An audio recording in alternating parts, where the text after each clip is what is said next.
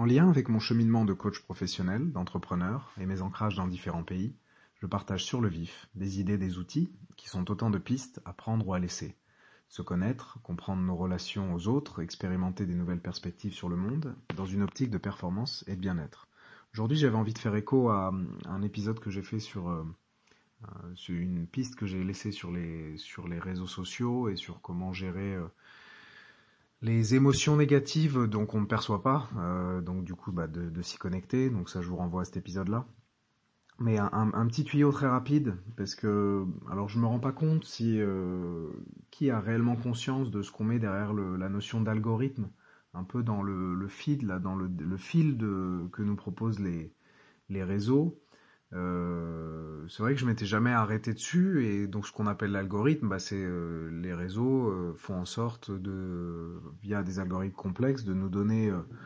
ni trop ni pas assez de contenu pour nous pour maintenir notre attention vive, un peu en, d'ailleurs en imitant en, créant en imitant ce que les addictions qu'on peut avoir par exemple pour certaines certaines substances. Et donc du coup, en, donnant parfois, euh,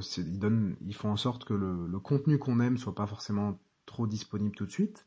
Euh, et quand, quand on a tendance après à être moins attentif ou passer moins de temps, là ils vont donner plus de contenu. Euh, alors toutes les plateformes vidéo fonctionnent comme ça.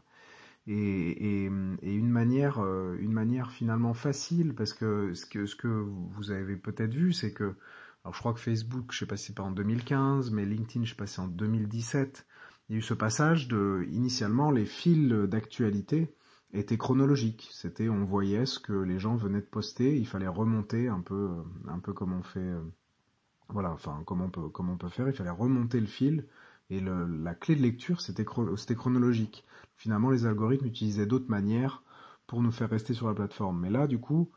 on est sorti d'un fil chronologique et on a un fil qui s'adapte justement à notre niveau d'attention pour qu'on passe le maximum de temps sur la plateforme.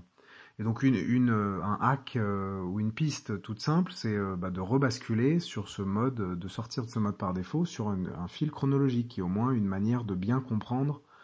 euh, bah, qu'est-ce qu'on voit. Donc si moi je l'ai fait pour LinkedIn et pour Facebook, Facebook c'est d'ailleurs euh, il y a une petite astuce, c'est pas c'est pas hyper facile, mais sur LinkedIn on, on, le voit tout en haut de la plateforme. Et du coup on a on, le fait d'essayer ça, on se remet à voir des gens qu'on n'avait pas vus depuis très longtemps on se remet à avoir des contenus très différents et ça permet aussi de faire le tri et de pas se faire suggérer euh,